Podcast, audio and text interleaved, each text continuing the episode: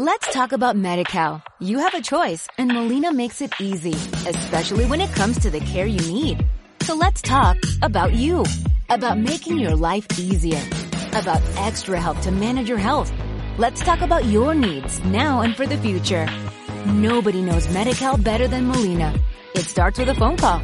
Call 866-420-5330 or visit meetmolinaca.com. Let's talk today.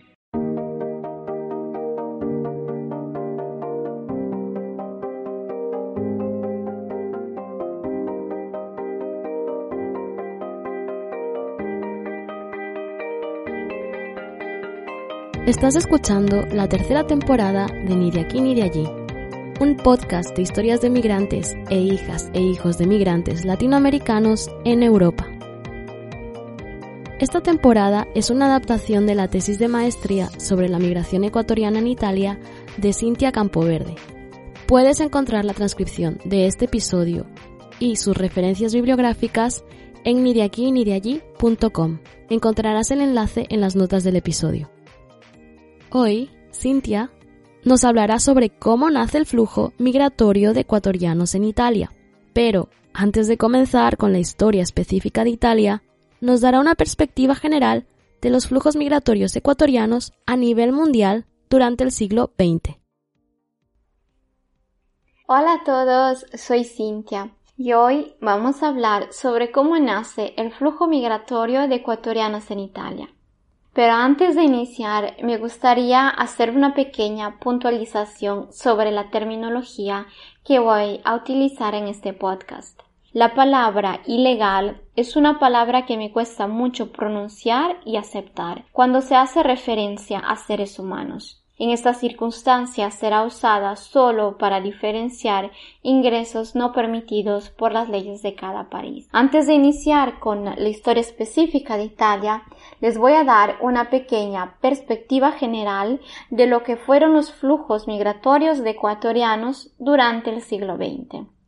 Estos flujos migratorios los voy a dividir por comodidad de narración en tres momentos históricos.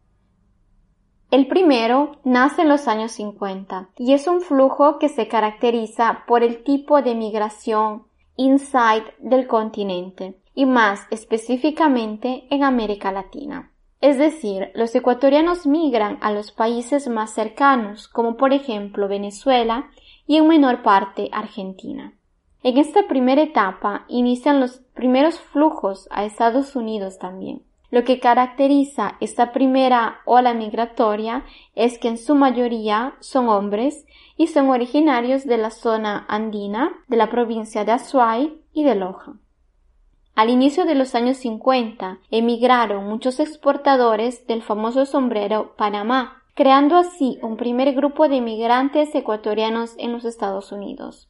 Esto se convertirá en una red que será de ayuda para los migrantes de esta región durante los años 80.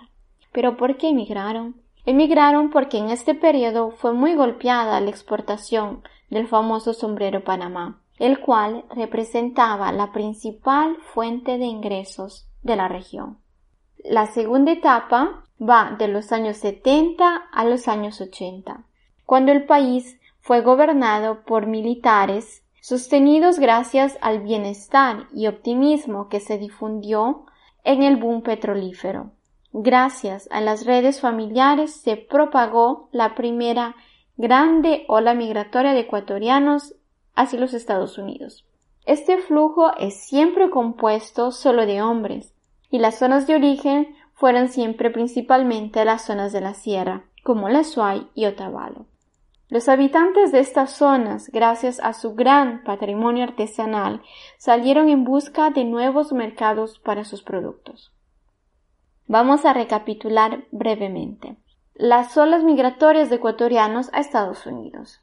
Como les he dicho antes, esta última ola migratoria se desarrolla desde los años 80 hasta la próxima etapa de los años 90.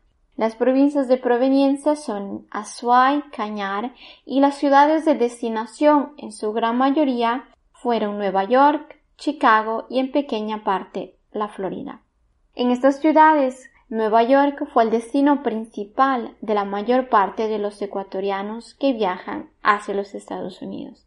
El 60% de los ecuatorianos residentes en USA se encuentran en Nueva York, en los barrios de Corona, Queens y muchos otros. Podríamos decir que los Estados Unidos fueron el primer destino de un gran flujo de ecuatorianos, no solo por la cercanía geográfica, o por la existencia de cadenas migratorias, como dijimos anteriormente, sino también por sus influencias simbólicas. La penetración de los Estados Unidos en América Latina no fue solo política o militar, sino también cultural, a través, por ejemplo, del cine, de la televisión y de otras maneras de penetración mediática del mundo postcolonial. Una de ellas puede ser la famosa ilusión del American Dream, o de la idea que en los Estados Unidos todo es posible. Y es así como llegamos a la tercera ola migratoria, la ola que nos interesa analizar, siendo al mismo tiempo la ola migratoria que lleva a los ecuatorianos por primera vez fuera del continente americano. Esta tercera ola migratoria inicia en el 1996 y termina en el 2004 y lleva los ecuatorianos a Europa. Trataremos de entender el por qué los ecuatorianos salen de su país, qué estaba pasando en Ecuador en estos años. En estos años la situación económica ecuatoriana se precipita hasta llegar en el 1999 al famoso feriado bancario, donde fueron suspendidas todas las operaciones financieras y se congelaron las cuentas corrientes durante un año. Asimismo, la crisis petrolífera aumentó el nivel de desempleo y como consecuencia el nivel de pobreza. El índice de pobreza pasó del 40 al 45% entre los años de 1996 y 2000. En esta ola migratoria no solo son los hombres a salir del país, son las mujeres a salir también. En estos años muy críticos para el Ecuador, el índice de crecimiento fue prácticamente cero. La inflación llegó hasta el 91%.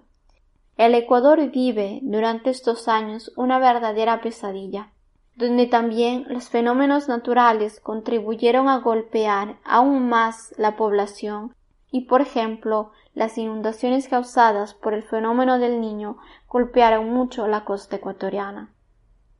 La crisis de estos años fue muy amplia y generalizada, tocando no solo el ámbito económico, sino también social y político. Es la primera vez donde la clase media ecuatoriana es golpeada de tal forma que hubo un pesimismo colectivo, el cual se difundió entre toda la población y se creó un contexto donde la migración fue vista como la única posibilidad concreta para mejorar su propia condición económica. Este tipo de migración viene clasificada como una estrategia social de sobrevivencia a nivel nacional. El Ecuador, en sus 20 años de democracia, tuvo nueve gobiernos diferentes, dos guerras con el Perú, nueve acuerdos con el Fondo Monetario, tres protestas indígenas, de las cuales una de ellas llevó a la caída del presidente Yamil Mawan en el enero del 2000. Todos estos eventos dejaron al país muy empobrecido y oprimido por la deuda extranjera. La migración, que había sido esporádica en las primeras olas migratorias, se convierte en un fenómeno que golpea todos los niveles de la sociedad ecuatoriana. Se verifican muchas salidas del país, en donde Todas las clases sociales están tocadas, con mayor fuerza la clase media y medio baja. En particular, los empleados del sector público, como por ejemplo profesores, enfermeros, doctores y policías. Se recuerda que durante estos años el gobierno ecuatoriano tenía retrasos en los pagos a los sueldos públicos. Es importante tener a mente que estas personas tenían un nivel de educación muy elevado. Este grupo decide de salir del país para mejorar su situación actual y en busca de un mejor futuro. Como recordarán, dijimos que la sierra y la zona andina fueron las primeras zonas en emigrar, pero en esta última ola migratoria fue la costa ecuatoriana una de las zonas con mayores salidas, sobre todo la zona urbana.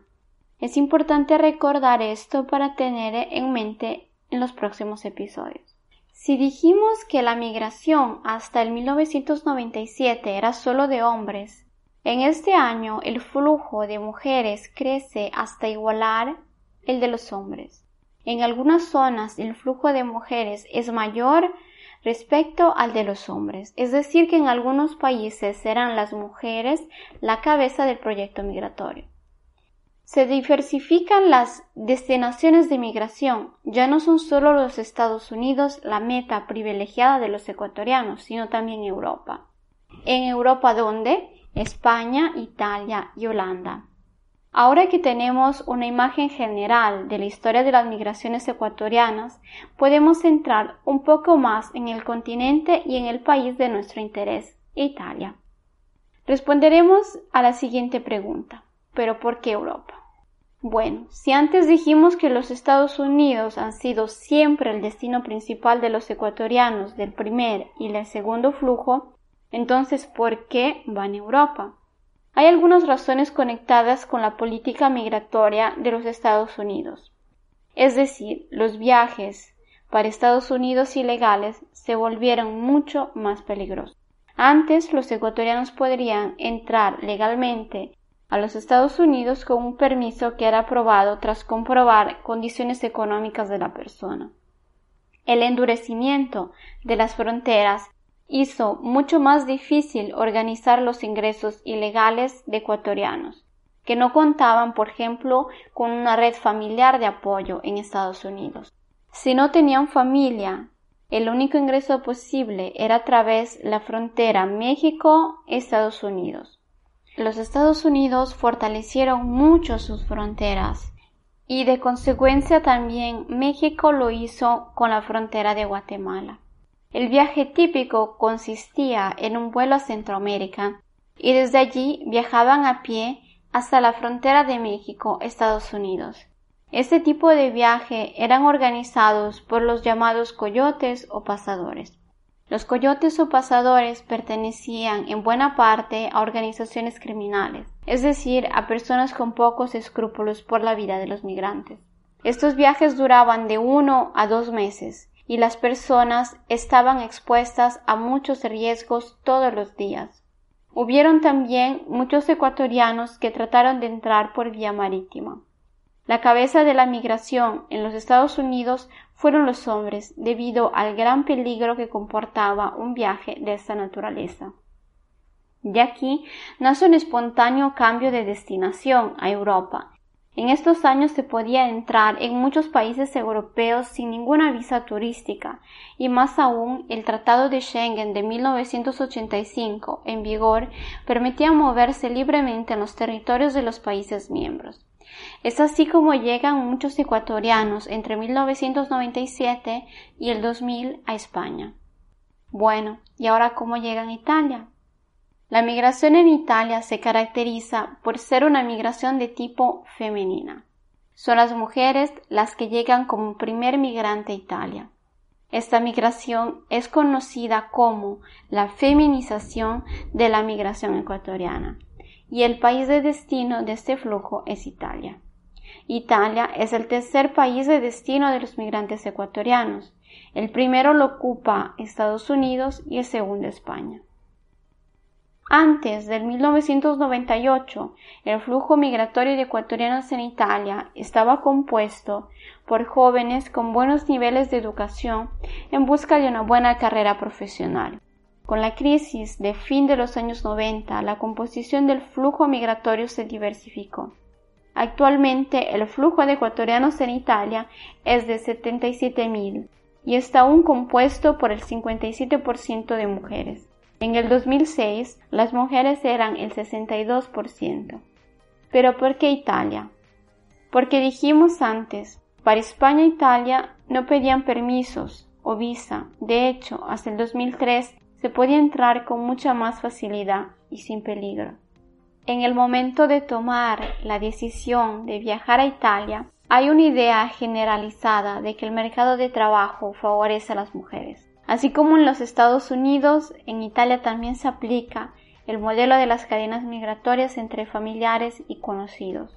Por un pasapalabra, las primeras mujeres difunden la idea que en Italia hay una gran oportunidad de trabajo específicamente para mujeres. Es así como salen del Ecuador muchas de ellas con una idea no muy precisa y bastante generalizada de lo que encontrarán en un país tan lejano y diferente culturalmente. La migrante tenía que comprar su vuelo de ida y vuelta. Tendría que tener una prenotación de hotel o la dirección de un familiar residente en Italia y una suma de dinero en contante o en carta de crédito que pueda comprobar su independencia económica durante todo el viaje. Bueno, hemos llegado al final del primer episodio. En el próximo veremos por qué las mujeres parecen favorecidas en el mercado de trabajo italiano, cómo cambia el rol de las mujeres migrantes al interno de la familia en Ecuador y los procesos de reunificación familiar que activarán las mujeres migrantes en Italia. Espero nos sigan en el próximo episodio también. A presto.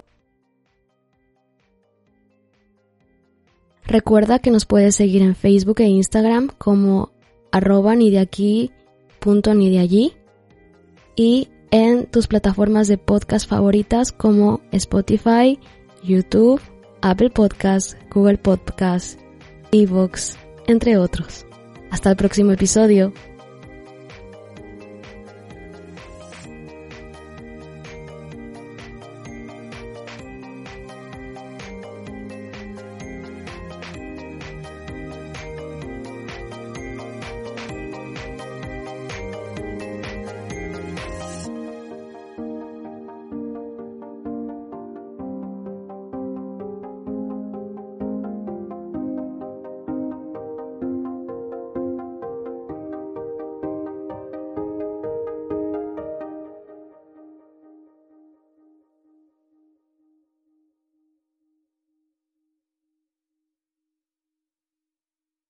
Let's talk about MediCal. You have a choice and Molina makes it easy, especially when it comes to the care you need.